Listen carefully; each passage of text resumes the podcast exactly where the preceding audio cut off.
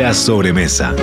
Un tiempo para compartir anécdotas, recetas, piques y los mejores datos de la gastronomía nacional e internacional. Cocinar es un acto convocante y unificador. La sobremesa, con la conducción de Karina Novarese en Radio Mundo 1170 AM.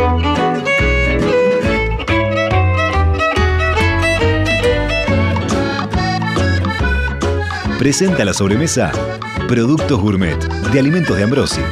Más de 50 años en la mesa de los uruguayos.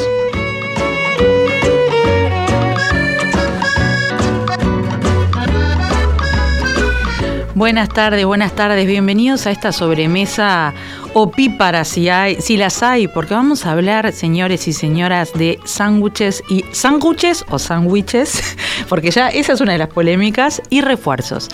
Eh, con tres invitados de lujo que ahora les voy a comentar quiénes son. Este, una tradición del mundo, ¿no? De Uruguay, pero que en Uruguay a mí la palabra refuerzo inevitablemente me lleva a las meriendas de la escuela. O sea, era obvio que si tenías suerte te comprabas un refuerzo de jamón y queso o de mortadela o de lo que hubiera en ese momento. El jamón cuando yo era chica era un poco caro, entonces no creo que fuera el jamón, pero, pero ese era el refuerzo de tortuga que, que que creo que muchos recordamos. Eh, y bueno, nos vamos superando en esto de generar polémica eh, sobremesa a sobremesa, porque bueno, polemizamos sobre los alfajores, sobre los chocolates, sobre los chivitos. Y hoy eh, muchos, muchos oyentes, gracias a, los compañeros de Radio, de Radio Mundo que estuvieron contando de qué íbamos a hablar hoy en la sobremesa, muchos oyentes nos hicieron llegar su opinión. De a poquito les voy a ir leyendo. Hay polémica o debate por cómo se escribe sándwich o sándwiche o sándwiche que parecería que, parecería no, está aceptado ya por la Real Academia. Eh, hay polémica qué es sándwich y qué es refuerzo. Bueno, de todo eso vamos a estar hablando hoy. Eh, pero bueno, ya saben, nos pueden mandar mensajes al 091 525252. ¿Lo dije bien? ¿Dije bien, Gaby? Creo que sí. Eh, vamos a, buscar, a ver, cuando, cuando pensamos en hablar de sándwich, yo dije, bueno, busquemos una fecha uruguaya, a ver si hay algo, bueno, no hay fecha del sándwich acá particularmente, pero siempre, siempre es bueno para, para hablar de, estos temas. Eh, de lo que yo le digo, la comida entre dos panes, eh, que capaz que fue el origen de muchas comidas, ¿no? Porque es algo transportable fácilmente y que puede ser muy delicioso. Eh, Ahora tenemos lo que pasa que nuevos sándwiches, nuevos tipos de refuerzos. Acuérdense, acuérdense que ahora la palta está por todos lados, eh, pero al mismo tiempo la gente que se dedica a esto está recuperando viejas tradiciones, ¿no? Lo que, lo que se comía en, el almacén de campaña. Este, y ahí Alex me contaba que en, los almacenes a los que ella iba, el, sándwich de membrillo y de queso, por ejemplo, era una tradición. Era un sándwich semidulce, pero tradicional. Bueno, ya tienen todos los datos de cómo comunicarse con nosotros. Eh, queremos que nos cuenten cuáles son para ustedes los mejores sándwiches, ya sean caseros o comprados. Queremos que nos pasen sus secretos para los mejores sándwiches y refuerzos. Y paso ya directo a... Em, a contarles quiénes nos están acompañando.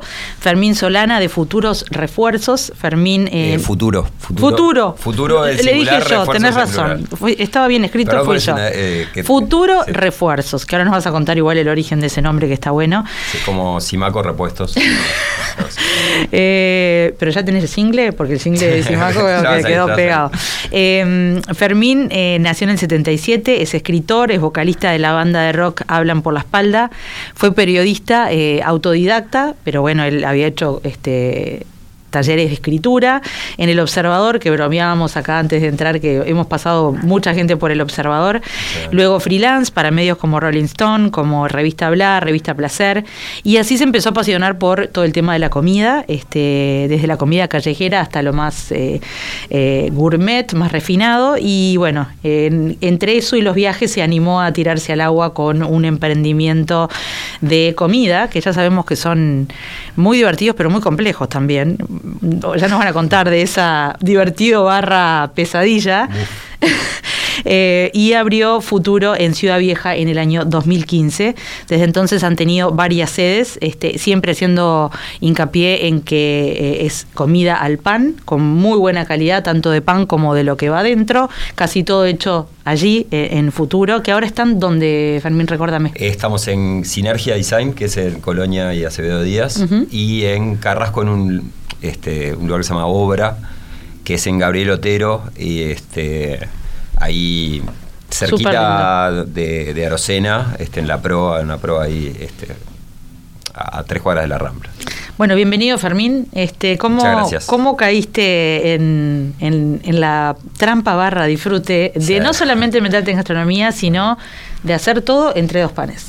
Sí. Eh, o casi todo, ¿no? ¿Tiene alguna la trampa, como decís, eh, fue como, como comentabas un poco... Eh, siempre me, encantó lo que es la, gastronomía por tema de herencia familiar de, padres muy foodies que nos llevaban a comer desde chico, entonces crecimos así con mi hermano.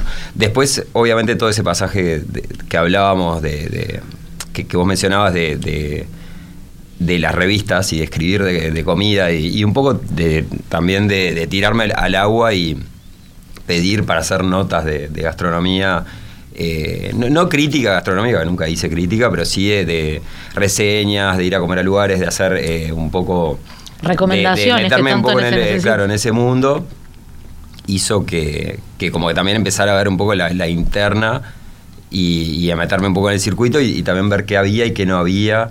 Y como que ahí te viene esa idea de decir, bueno, capaz que podría este, prosperar hacer algo así. También tenía muchos amigos como gastronómicos en sí, amigos amigos, muy amigos, que incluso son, algunos son chefs, otros son panaderos. Entonces, entre, entre algunos de ellos armamos esta idea de, futuro en el 2014, que se, abrió en 2015. Eh, y tal, no tenía ni idea. La, realidad es que todos los gastronómicos me decían, no te metas en esto, este, no te metas en esto, no te metas en esto.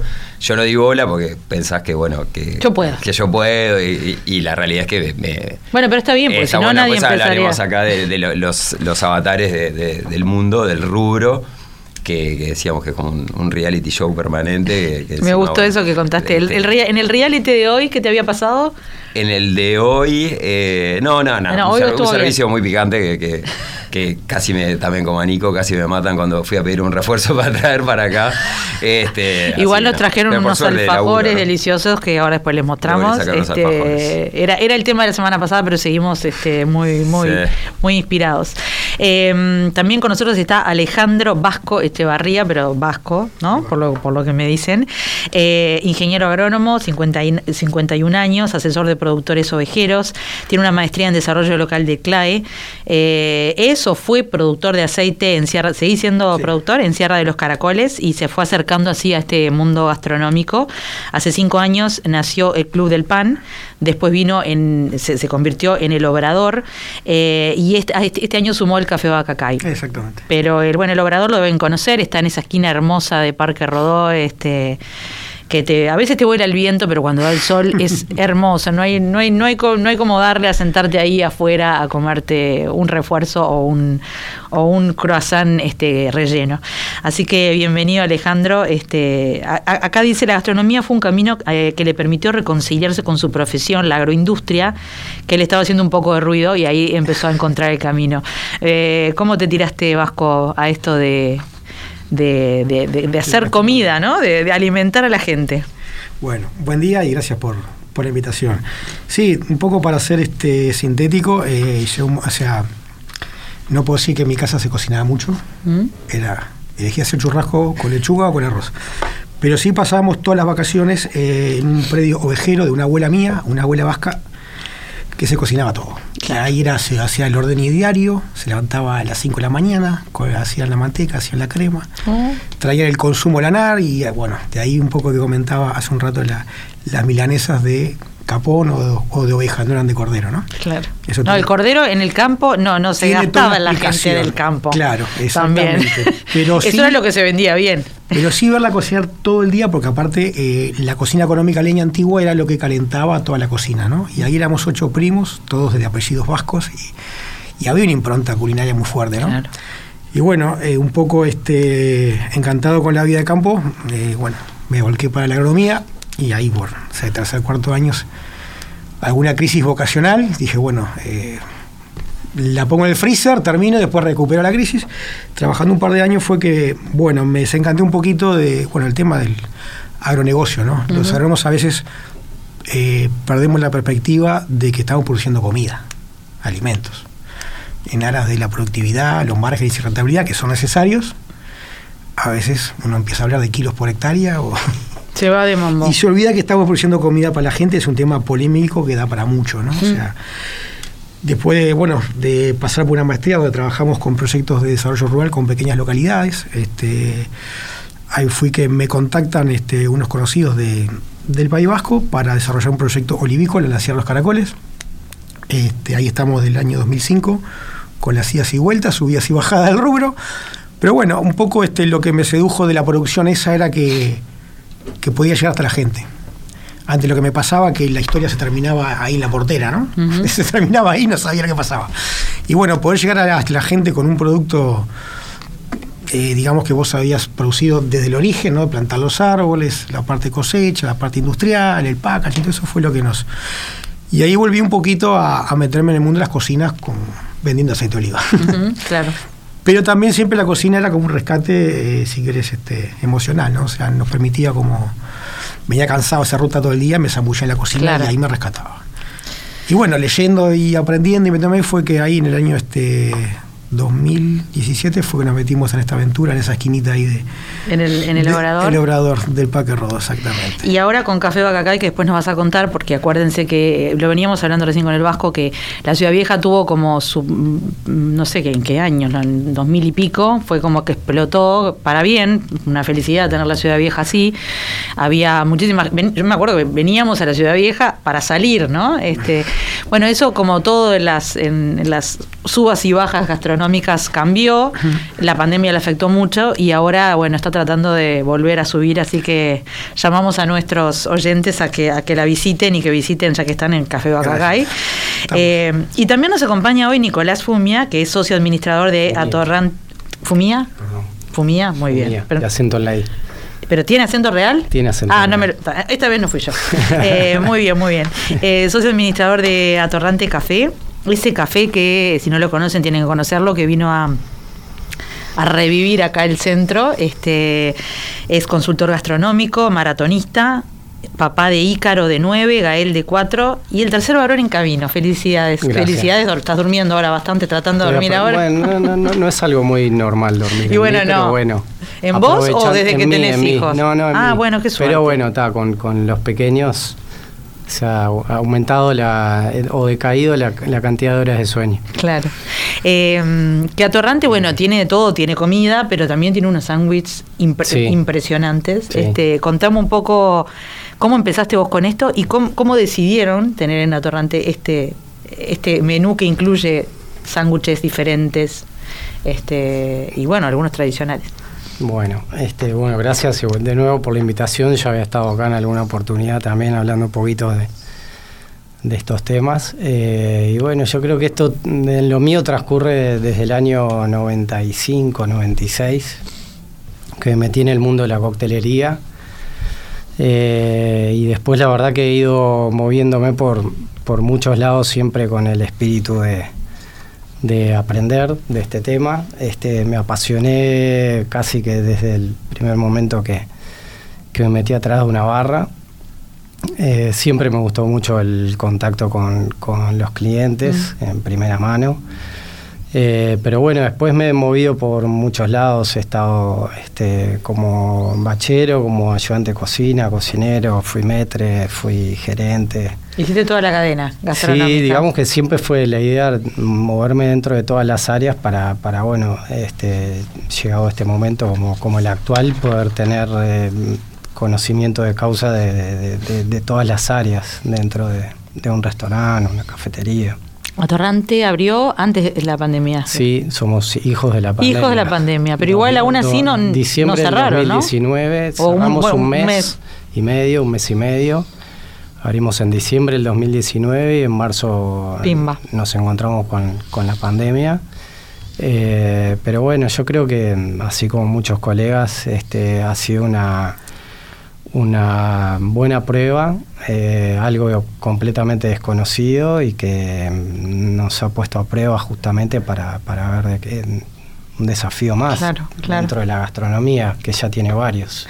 Bueno, tenemos presentados a nuestros tres invitados, ahora vamos a hablar de sándwiches y de refuerzos. Y antes les cuento algunas cuestiones así históricas que me las pueden contestar, me las pueden eh, discutir sin problema. Desde la antigua Sumeria el pan se dividía en dos para ser rellenado y eso sería lo que nosotros llamamos refuerzo. Luego llegaron los sándwiches preparados con pan de molde, o por lo menos eso es lo que dice la, academia.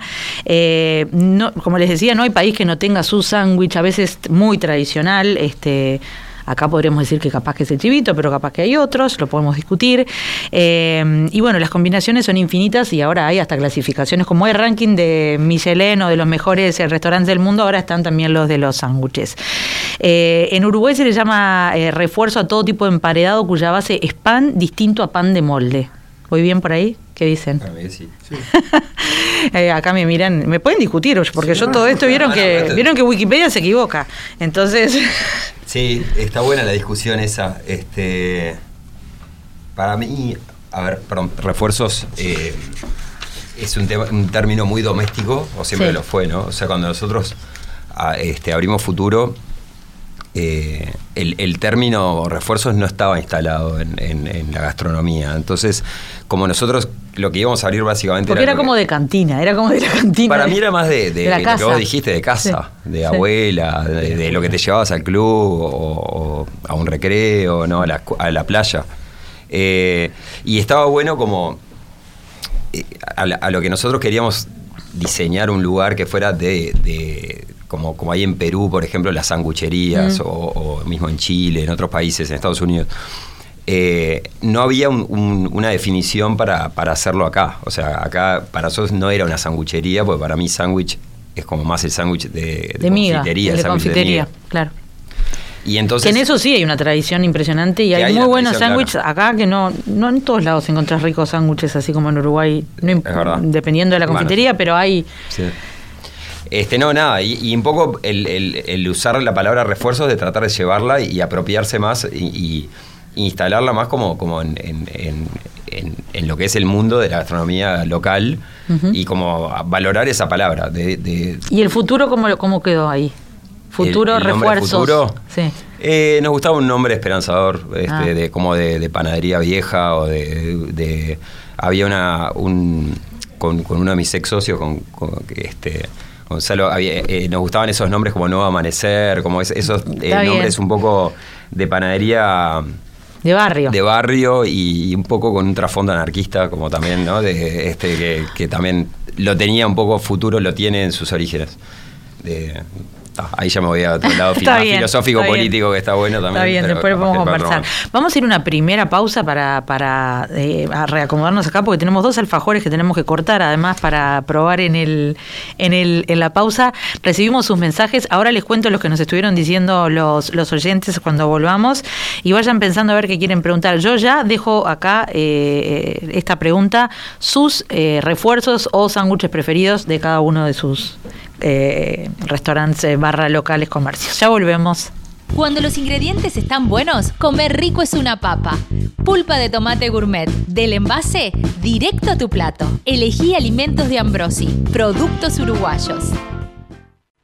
La sobremesa. Conducción Karina Novarese. Producción ejecutiva Alexandra Morgan. Operador de radio Oscar Romero. Operador de video Felipe Penadez. Locución Bruno Carballo.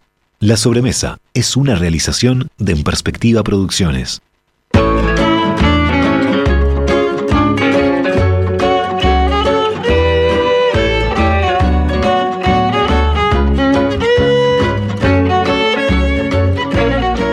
Volvemos a esta sobremesa, yo con la boca casi llena, pero por lo menos invadida de los sabores deliciosos del de eh, alfajor de maní y dulce de leche, masa de maní y dulce de leche de Futuro Refuerzos, que es una bomba que no pueden dejar de probar me dejaron a mí sola en el vivo de Instagram comiendo, no tengo ningún problema porque estaba muy rico, pero después se van a aprender o va a quedar acá para, para los compañeros porque les cuento a nuestros invitados que cuando salió el tema de los refuerzos y eh, Alex, la productora, mandó las fotos, fue como me muero de hambre. Claro, es bravo la sobremesa acá, porque llegamos a las 2 de la tarde, la mayoría sin comer.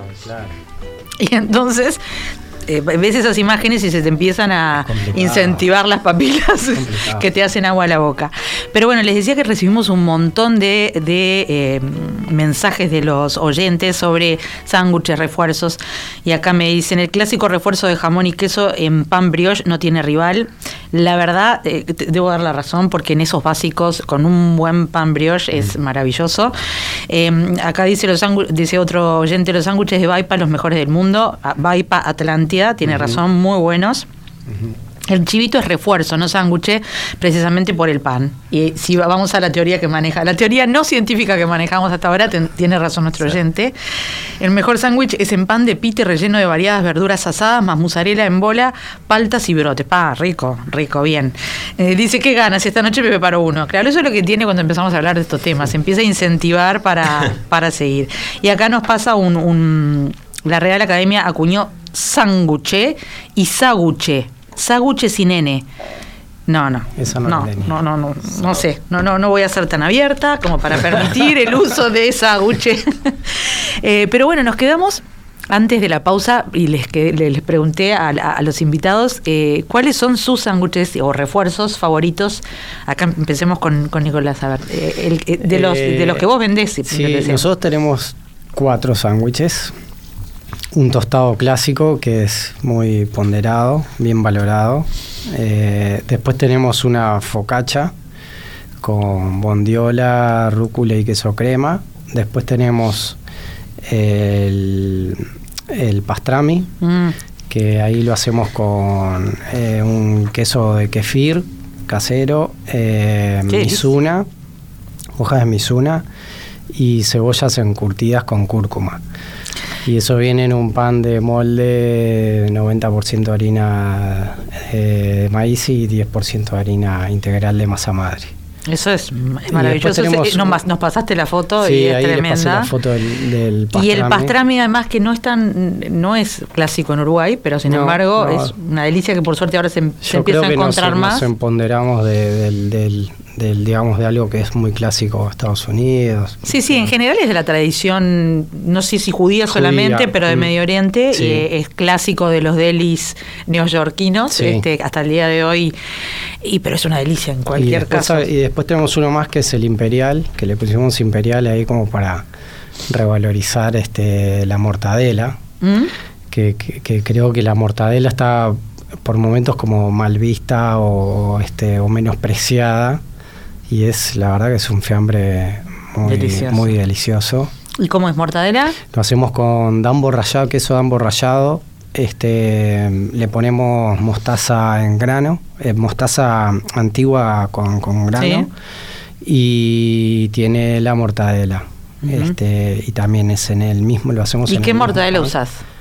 Eh, no te voy a decir la marca, pero es, digo, porque no quiero pecar acá de... No, podés pecar. No, usamos eh, la mortadela centenario. Ujú. Eh, al principio estuvimos usando la bocha Cativelli, pero bueno, ahí nos... Vas nos- probando. nos- sí, sí, y nos, y nos Bueno, la mortadela creo que, con que- que está reviviendo, por suerte, en Uruguay porque es una delicia. Eh, y cuando viajas a otros lugares, en particular en Italia, eh, le dan un lugar a la Sí, mortadela y cuesta al precio De del jamón, este, duda. crudo, del Sin jamón ya con pistachos o algunas otras cosas, Claro. pero no importa, es la, la- la mortadela de buena calidad es una delicia. Tal Así cual, que yo siento que sí, que se está reivindicando. Este, Vasco, vos, ¿qué, qué te gusta de lo que haces y por qué elegiste tener esos sándwiches o esos refuerzos en, en la? Nosotros Somos como un híbrido, ¿no? De pana- somos como un híbrido de panadería, eh, cafetería, hacemos repostería y bar de almuerzo, ¿no? Entonces, eh, nada, produciendo los panes propios era como que casi inevitable caer en, en los sándwiches, ¿no? Mm. Era como, como de cajón, era más difícil no hacerlo que hacerlo, ¿no? Y lo que sí siempre como que nos sedujo la idea de agarrarnos de clásicos y buscar la forma de, de meterlo entre dos panes, que es un poco el sándwich, ¿no? Entre dos panes y ahí va. Y hay uno que, que lo sacamos y que la idea era que estuviera en primavera, verano y, y no, y no podemos bajarlo, Ah, qué que es el Vitel Toné, ¿no? O sea, Ah. nos agarramos de Vitel Toné. y me enamoré. Y aparte, lo que la gente dice, ¿por qué lo tenemos que comer solo en Navidad? ¿no? Navidad. como- entonces, este, nos haga, o sea, lo lanzamos el, el año pasado, implica un pequeño desafío, ver cómo un plato o una entrada meterlo entre dos panes, hay que hacer. Pero es ideal porque tiene la carne y la salsa más las alcaparras o no depende, no sé qué le pones vos. Exactamente, sí, la clásica salsa tiene alcaparras, anchoas, atún. Yo el, el corte que se usa es un peseto, que es un corte de los que yo no me apasiona mucho, la verdad. Pero, Pero no hay vitel toné sin pero peseto. anda, y aparte tiene como esa virtud que yo decimos broma, como que corre todo el día, no te lo piden de mañana, al mediodía, de tarde, como que parece que siempre hay un Yo, creo que el vitel toné también está pegando como todo lo vintage una vuelta, eh, hasta el punto que en mi casa se comía siempre en Navidad y en. Año Nuevo. No me preguntes tampoco por qué no se hacía. Era como los huevos rellenos. Había que esperar un año me, después. Me fascinan los huevos rellenos y los hago todo el año. Esperás todo el año para comer. Entonces, ese eh, día te agarras una, Claro, te de hecho a mi, ocho a mi hijo rellenos. muere con los, los huevos rellenos, pero ahora cada tanto, eh, en verano los hago un montón, más allá de las fiestas. Pero el vitel toné medio que se había abandonado Sí. en mi casa, creo que porque dan bastante laburo, porque Sí. el peseto hay que cocinarlo bien, hay que cortarlo bien, la salsa tiene sus cositas. Tiene sus bemoles. Y, entre dos panes hay que hacer ajustes porque Pero bueno, yo lo reviví hace dos años para la Navidad Mirá. y es una delicia. No te digo que lo voy a hacer todos los meses, pero hay que, hay que volver a, a- a hoy no nos ingresarlo. animamos a, a bajarlos porque no Ahora es un se éxito. puede enojar la gente. Este, ¿Y con qué pan? eh, sale con un pan catalán. ¿Más blando? Tipo catalán, sí, exactamente. Está bien, está bien. Y después los otros dos clásicos que nos divirtió mucho pensarlos era, eh, bueno, la clásica porqueta, viste, esta italiana, bueno, eh, meterla entre dos panes, ¿cómo sería eso? Y ¿Qué cerdo? ¿Qué, qué, qué corte? es la panza del cerdo arrollada, muy bien condimentada, en una cocción lenta, a baja temperatura y que queda que se deshace. bien braseada afuera, o sea, bien este, sellada, ¿no? Porque también decís, bueno, la meto entre dos panes, ¿qué le acompaño? Con, con qué tipo de pan? ¿Con qué salsa? ¿no? Eso es todo como una búsqueda que nos divierte mucho hacer.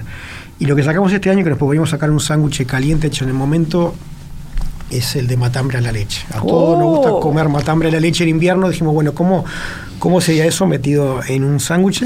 Qué buena idea. Ese no Este, lo probé. Sale con una chabata este, todos los días. Acá, allá, claro, vamos de martes a, a viernes hay cuatro sándwiches, después hay un menú diario, y lo que han solo, solo sándwich. Y ahí salen mucho más cosas de sándwich, ¿no? Pero lo que están todos los días son eso, ¿no? Pero ese, ¿Y cómo haces para, para encapsular el matambre a la leche tan jugoso? Y bueno, hay por eso, es lo que te decía hoy, que hay que manejar temas de humedades, de salsas. A veces tenés que acompañarlo con algo que no va en, digamos, por ejemplo, el, el vitelo le queríamos meter algo crocante, fresco, y va con una lechuga romana, pone, ¿no? Porque claro, tiene que ser panes que se adapten a, al nivel de humedad, Claro. Que no se impongan, que acompañen, pero o sea, sí, Sí, sí, sí, esa, danza así de... Es, sí, no, eh, tiene una ecuación un poco ahí de, de Y científica. no es tan sencillo como No, parece. A veces no, no es bueno, solamente ¿cómo lo meto pan y- entre dos panes? No, porque después este. eh, justamente que le quería preguntar a Fermín, eh, ¿cómo deciden, que supongo que tiene que ver con el relleno, o con el relleno creo que va en el medio más que relleno, eh, si es un pan duro o un pan más blando? ¿Cómo hacen esa, esa decisión? Sí, tiene que ver con, obviamente con el relleno, ¿no? O sea, eh, que más una, seco una de las claves de un refuerzo tiene que ser eh, que se pueda comer sin que se desarme, ¿no? Me parece que, que es como elemental, porque también hay, hay como esa tradición de que se ve muy, se ha visto mucho de, de hacer brutalidades, que hay de- como esos chivitos gigantes que tienen de sí. todo, y que después cuando lo vas a comer termina todo, terminas con cuchillo y tenedor porque no podés, eh, Es eh, el pan de Yo- abajo no, se no, destruye. ustedes son los que saben de clientes, pero yo cuando veo que lo prueban eso la gente y después, incluso los chicos, los chicos más jóvenes, después no lo piden de vuelta porque es muy complicado de comer. Exacto. A mí, a No mí sé si la- lo disfrutas mucho tampoco. La comida del pan me gusta comerla con la mano. O sea, me parece Claro. que la, la joda es esa y tratar de que no se te. de que sea algo. de- de- o sea, dentro de todo. eh, cómodo de comer. Claro. O sea, No, que no termines digo, así no, con la- No, no un accidente bañado. espantoso de que termines bañado. Este, entonces me parece que la, la elección de salsas, eh, la proteína o, o el relleno este, protagonista, digamos, y los vegetales y, y cómo los acomodes dentro del refuerzo, que cada uno según la proteína va a tener como un orden, no es aleatorio, sino que está bueno, como, como decís, tiene cierta ciencia, está bueno pensarlo para que no resbale, para que eh, la lechuga no... eh, eh, para que, para que haya un crocante, para que haya, ¿no? O sea, va en cada refuerzo, me parece, pero está bueno Lo- pensarlo lo- cada ¿Los uno. favoritos tuyos de, de futuro? Eh, Los tuyos, no necesariamente de la Yo creo que gente. el que más como es un refuerzo que se llama pez, que, que es una tortuga de remolacha, que tiene, el, el relleno es, es, eh, un, un, eh, pescado, o sea que por lo general es corvina, eh, rebozada en semillas, este, y tiene una mayonesa de cebolla y eneldo. se llama y eneldo, tiene hojas de mostaza y tiene brotes este, brote de alfalfa. Vieron todas las cosas que estuvieron mencionando nuestros tres invitados, que es algo que venimos hablando bastante en la sobremesa. Así Palta, que, perdón, tiene también. Palta también. Eh, Mizuna, eh, todas estas mostazas, brotes, cosas que hace 5 o 10 años no las conseguíamos casi acá. Claro. Eh, o, o si estaban, eran difíciles a veces de. Claro, y, y está buenísimo que ustedes puedan eh, incluirlas en algo que, que sigue siendo tradicional, pero con ese toque que uno encuentra cuando, cuando va a comer a, a otro lugar, ¿no? No Sí. solamente en casa. Y, y, bueno, esa apertura del, del mercado gastronómico está muy buena. Yo mm, siempre bromeo de que joro- jorobo mucho a mi feriante, pero el pobre responde, ¿no? Porque siempre al final termina consiguiendo, este- me dice, "Vos siempre te venís con cosas raras. Me- me- Cuando no había cilantro me, me odiaba y porque yo le decía, no conseguí cilantro. Y ahora que consigue siempre cilantro le decía, bueno, ahora este, Eh, ya pasaste a otra- brote de mostaza. Otra ladillez. Pim, distinta. exacto, exacto. Así que el tuyo A mí me gusta ese, es el que más como. Eh, Futuro tiene como una particularidad que es como que tenemos como si fuera un refuerzo eh, por proteína. O sea, hay un refuerzo de ese de pescado, después hay uno de pollo, de carne vacuna hay un par, porque hay una hamburguesa, un chivito. Eh, y después tenés las opciones ve- veganas, uno con falafel, eh, otro con, que es la versión eh, de un refuerzo que se llama banh mi, que es un, un refuerzo que se come en Vietnam, en la calle. Eh, nosotros hacemos una, una versión como es el original con cerdo. Que es el pan más parecido al vapor, como no, no, el- en con este el caso es un pan francés. Eh, que el banh mi eh, nace del, del- te lo hago cortita, Sí. del colonialismo francés. Los vietnamitas se, se- como que se, ap- se apoderan del pan, de la baguette, y hacen un sándwich o refuerzo con rellenos, eh, un refuerzo. Me fui a la Wikipedia.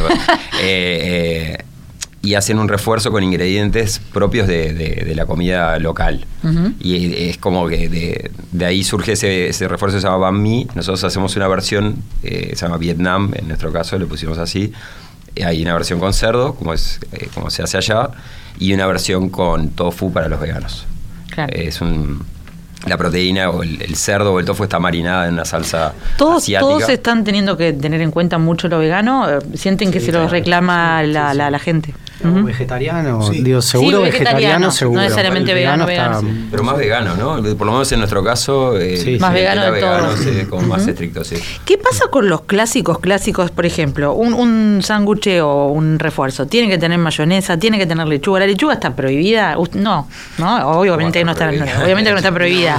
Lo que está prohibida es la lechuga, la lechuga mustia y, de, y, y triste ahí que, Eso sí. que queda colgando del costado. Importante, importante la, la frescura porque Claro. claro. ahí le da, como decía el vasco Fermín, la, la crocantez. ¿no? Claro. Por lo general está bueno eso y, y bueno, y es un, un contraste ahí que es completamente necesario entre una proteína o bueno, pero siempre tiene que estar presente ahí porque le da, le da un toque de frescura. Y la mayonesa veo que en general, aunque la- aunque reversionada, la- se sigue Yo incluyendo. creo que se está yendo más para generar, a- hacerlo, ¿no? Capaz que, digo, o, Claro. Sí. o una lioli o, o un este, Eh, eso o también una fue, ¿no? lactonesa.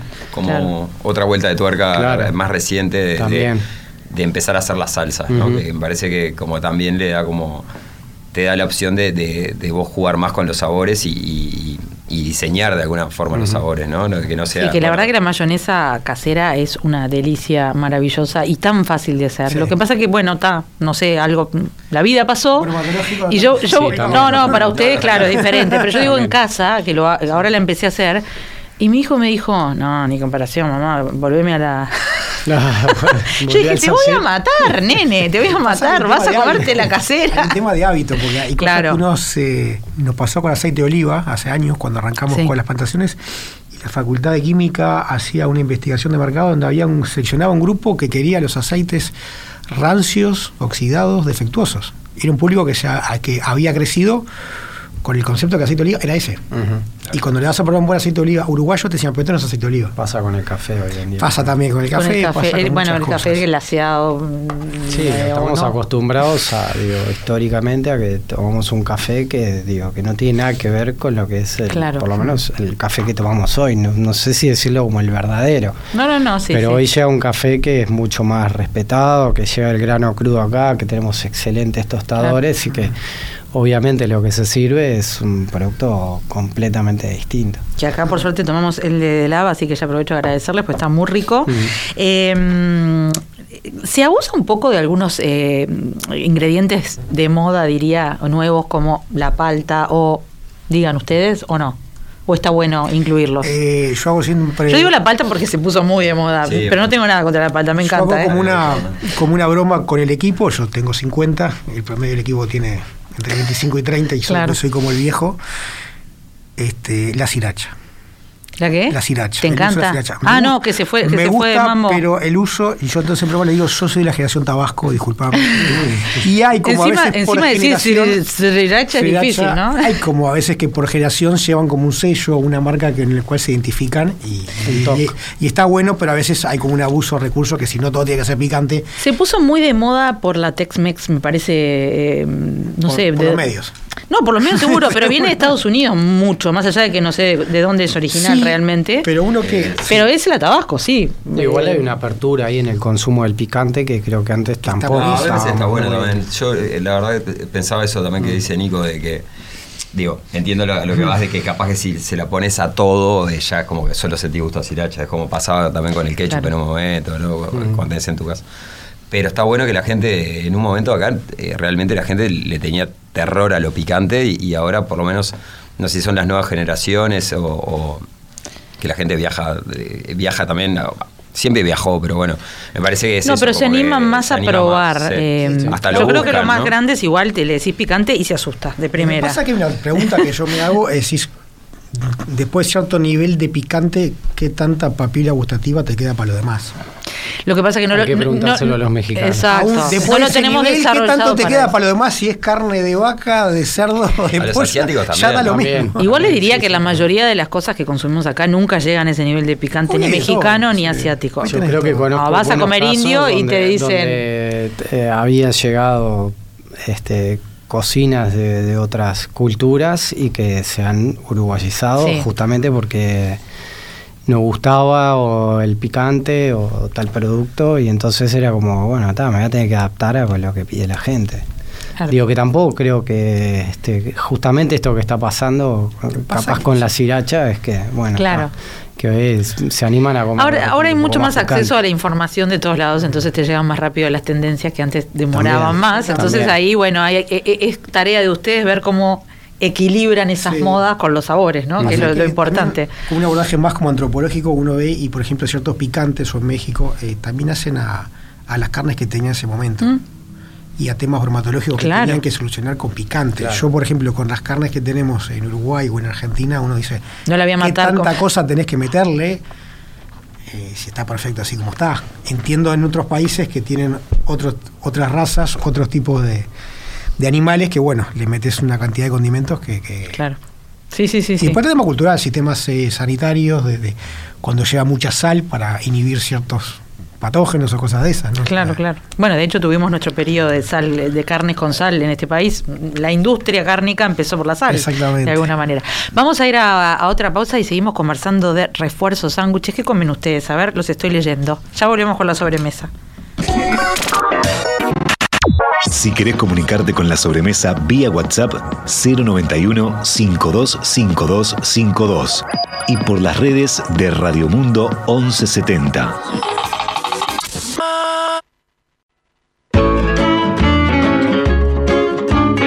Todos nuestros contenidos están disponibles en nuestra web radiomundo.uy. Volvemos a esta sobremesa deliciosa hablando de sándwiches y refuerzos. Si llegaste tarde o nos agarraste así de costado, acordate que en un ratito ya queda subido a la web y lo podés escuchar cuando quieras. Mi consejo es que lo escuches sin mucha hambre o con un refuerzo o un sándwich al lado. Eh, y nuestros invitados de hoy nos dejaron unos piques maravillosos para o para ir a comerlos a sus restaurantes eh, o para copiarlos hasta donde se pueda. Que, que siempre la copia es un homenaje Sí, también. Hay una cosa que, que me parece que está bueno recalcar que, que, que es lo bueno del refuerzo, que un refuerzo puede ser algo tan gourmet como lo que hablamos hoy, eh, pero también puede ser eh, leonesa y, Claro. y mayonesa, ¿no? O sea, y, y un refuerzo, parte, me parece, de, de la magia es que eh, es con lo que tengas en la heladera. Por eso también Total. ese pique que alguien te pasó de que le ponía mermelada Sí, y sí, sí, jamón, no que nos reíamos antes del programa, pero en verdad está bueno que la gente en verdad, Claro. se, Te viaje y te, haga. te sobró pollo, armás tipo que lo que sería este uno de pavita, pero hecho en casa. Te sobró, no sé, bueno, lo que sea. toné en las fiestas y lo, Lo mandas para adentro de un pan. Es así. Eh, que también es, es algo que siempre los, los americanos con el Día de Acción de Gracias hacen eso. Al otro día se comen todo entre Sin panes duda. lo que quedó. Exacto. Este, pero creo que nos pasa a todos. la- la- la- hay, hay- hay que animarse a, a- a el, mezclar. y- el pan soluciona una comida rápida. el pan es una comida, porque también ya lo hemos hablado. El pan con queso, ponele que te da Claro. eh, Alpes y no sé qué, y Heidi. Yo hay noches que decís, no estoy para nada más que para pan y queso, y es tremenda cena. O sea, la verdad es que la cocina es tan complicada o tan sencilla como cada uno se la quiera hacer y como cada uno eh, se plantee eso, a- frente a eso. Pero bueno, nos quedaba por, por, eh, por abordar un, un último debate y es eh, con la mano o sin la mano, y acá creo que es unánime, pero ¿qué dicen? Sí. Yo con la mano completamente. Con o sea, mano. Pienso, pienso que alguien que Yo a veces come un peco, eh, yo a veces refuerzo, peco. un refuerzo, un sándwich con, con cubierto es que no tiene ganas de comer un refuerzo ni un sándwich. Exacto. porque, digo, no sé, es como y aparte el tocar la comida, creo que eso Sí, ya eso ahí, está bueno. eh, está generando algo que, que, no sé, que es hasta histórico, antropológico, o sea, Sí. Primitivo, lo- claro, primitivo, lo que eso genera, digo, ya. Chuparte estás. los dedos Nah. con lo que queda del juguito. Nosotros decimos comida de contacto, está bueno como deporte Claro. de contacto, comida de contacto. Eh, parece en- cuando estaba Futuro estábamos en World Trade Center, en- tuvimos un, un tiempo un local ahí, este hasta antes de pandemia, hasta la pandemia.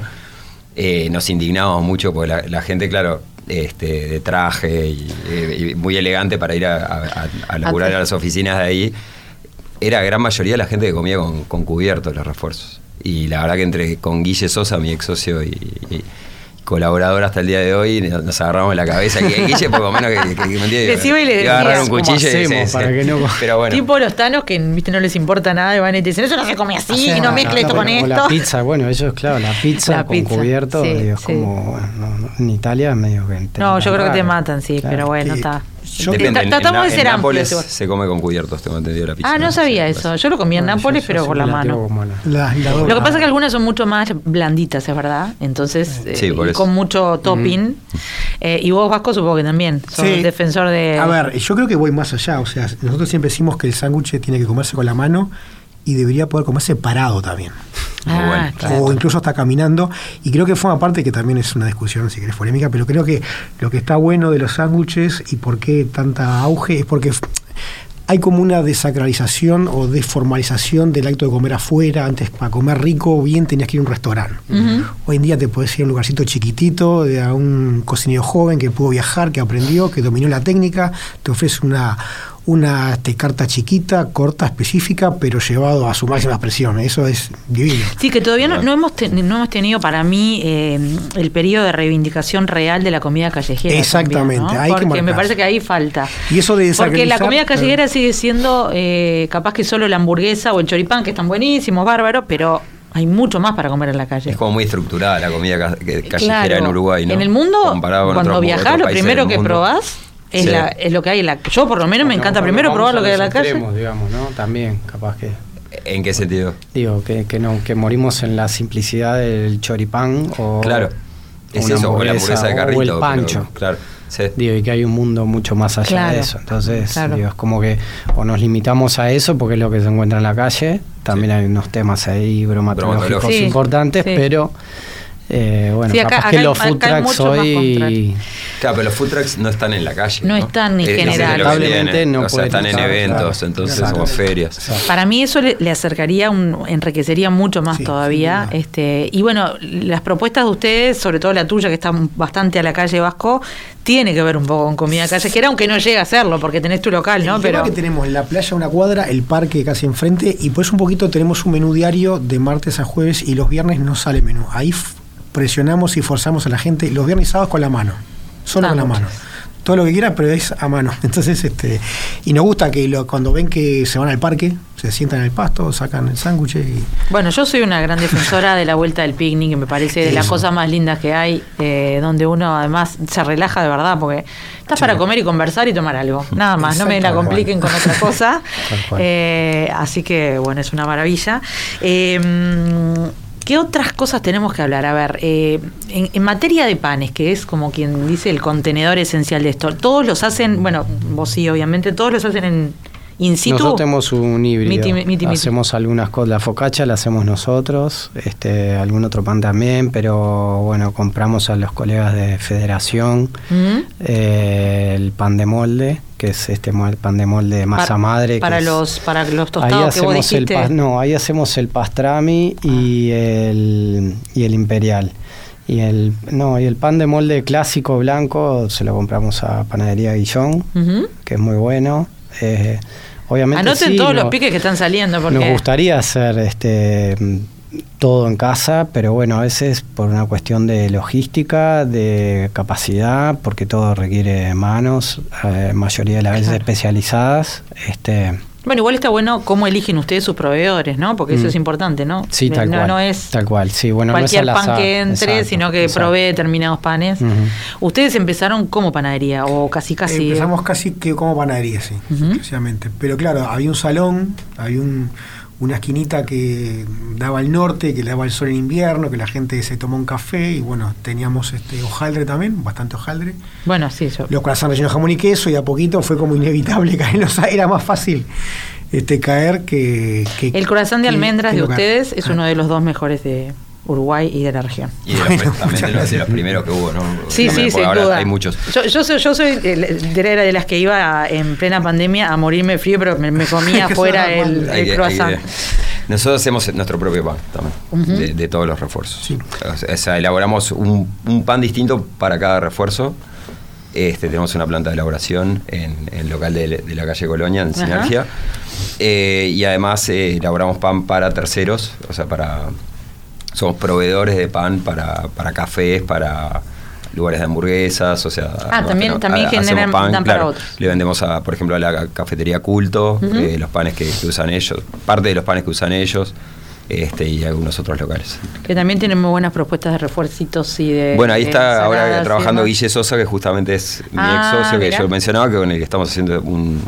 Ah, contanos del un- libro, un, casi me libro olvido de, del libro, de contanos del libro. refuerzos, que se va a llamar Refuerzos, que va a salir este año este, a través de Grijalvo. eh, donde básicamente hacemos como una especie de decálogo del refuerzo y, y, eh, tratamos de dar nuestro punto de vista de qué es un refuerzo, qué no, y con muchísimas recetas y, y piquecitos y eh, nada, cómo, cómo jugar con los ingredientes que tenés a la mano y también cómo hacer tus propios ingredientes desde... eh, Una salsa o. de una salsa hasta una hasta un fiambre vegano, hasta una pamplona. ¿Un pastrami?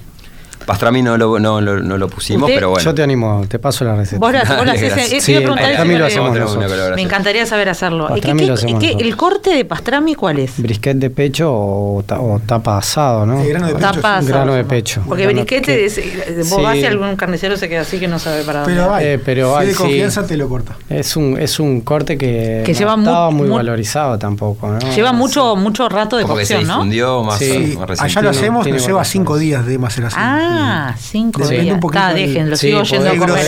está, podés apurarlo, pero sí, cuanto, cuanto más tiempo tenga, obviamente Qué que delicia. absorbe mucho más los sabores y la, y la cocción también ahí le permite que sea mucho más tierno. Nosotros particularmente lo deshilachamos. Claro. Hay, hay otras que los cortan. Que lo cortan en- fetitas. sí, Claro. sí. Pero también son fetitas muy finitas que se van como... Sí, sí, como haciendo varias capas. Exacto. Bueno, nos quedaron una cantidad de, de datos impresionantes para probar el sándwich de este mm, Al, imperial, al imperial me había olvidado decir que le Sí. ponemos pepinillo encurtido, Ah, pepino mirá. encurtido. Eso- Sí. Ese es otro, lo- los picles, ¿no? Los que también es Sí, otro sí. elemento que Ese está sí bueno. que venía, ese sí que venía de, de- de la comida callejera tradicional de acá, el picle. Exacto, ¿Te sí. acuerdas cuando le ponían de todo, de picles de todo tipo? Bueno, Sí. debe seguir habiendo. Claro, me parece que en los lugares como los nuestros, eh, lo, la- lo que se, se estila también es que se, se elaboran los encurtidos, Claro. ¿no? todos los picles, las conservas y está buenísimo también porque te, es otra cosa también, muy el sabor, ¿no? Que, que- Claro. La y es que muy simple. Sí. Bueno, ya les digo, si no, si entraron tarde, vayan a ver. Eh, sándwich de pastrami, sándwich de vitel toné, el de matambre a la leche, que, o sea, no puedo dejar de pensarlo y voy a atacarlo la semana que viene. O, ustedes el domingo no abren, ¿no? No, Está. Entonces mañana no puedo, pero la semana que viene sí. Bueno. El sándwich de pescado, que El tengo mucha. corvina, El de, sí. el de corvina encima, que corvina. El, vien- el Vietnam, Vietnam, que, que yo no lo probé, así que voy a ir por eso. Eh, bueno, una delicia todo lo que hemos aprendido acá. Muchísimas gracias a nuestros tres invitados. Gracias a ustedes. No, Nico, Vasco. Fermín. Estamos atentos a la salida de tu libro, así Dale, que sí, avísanos haremos este, y volveremos a hablar de- del tema porque siempre hay un ratito para hablar de, de refuerzos de sándwiches. Y nos quedó pendiente los sándwiches que decíamos, los de confitería. Los de miga. Los de miga. Los de miga. Pero eh, ya hablaremos, eh, los reivindico porque cuando uno es chico dice, qué asco que me dieron los surtidos. Y hoy me peleo por los surtidos. Total. ¿No, ¿No pasa? Buenos Eh, Aires. esperando ese cumpleaños, ¿no? Buenos Aires están apareciendo muy Están buenos apareciendo lugares muy buenos sándwiches, modernos sí, Con, sí, sí, con sí. el sándwich de miga. y- Eh, así bueno. que bueno, volveremos a hablar de sándwiches. Este, muchísimas gracias a todos los oyentes que nos mandaron mensajes, a los que están allí. Eh, y bueno, nos cuentan a ver qué quieren seguir escuchando, de qué quieren seguir conversando en la sobremesa. Nos vemos, nos escuchamos el viernes que viene.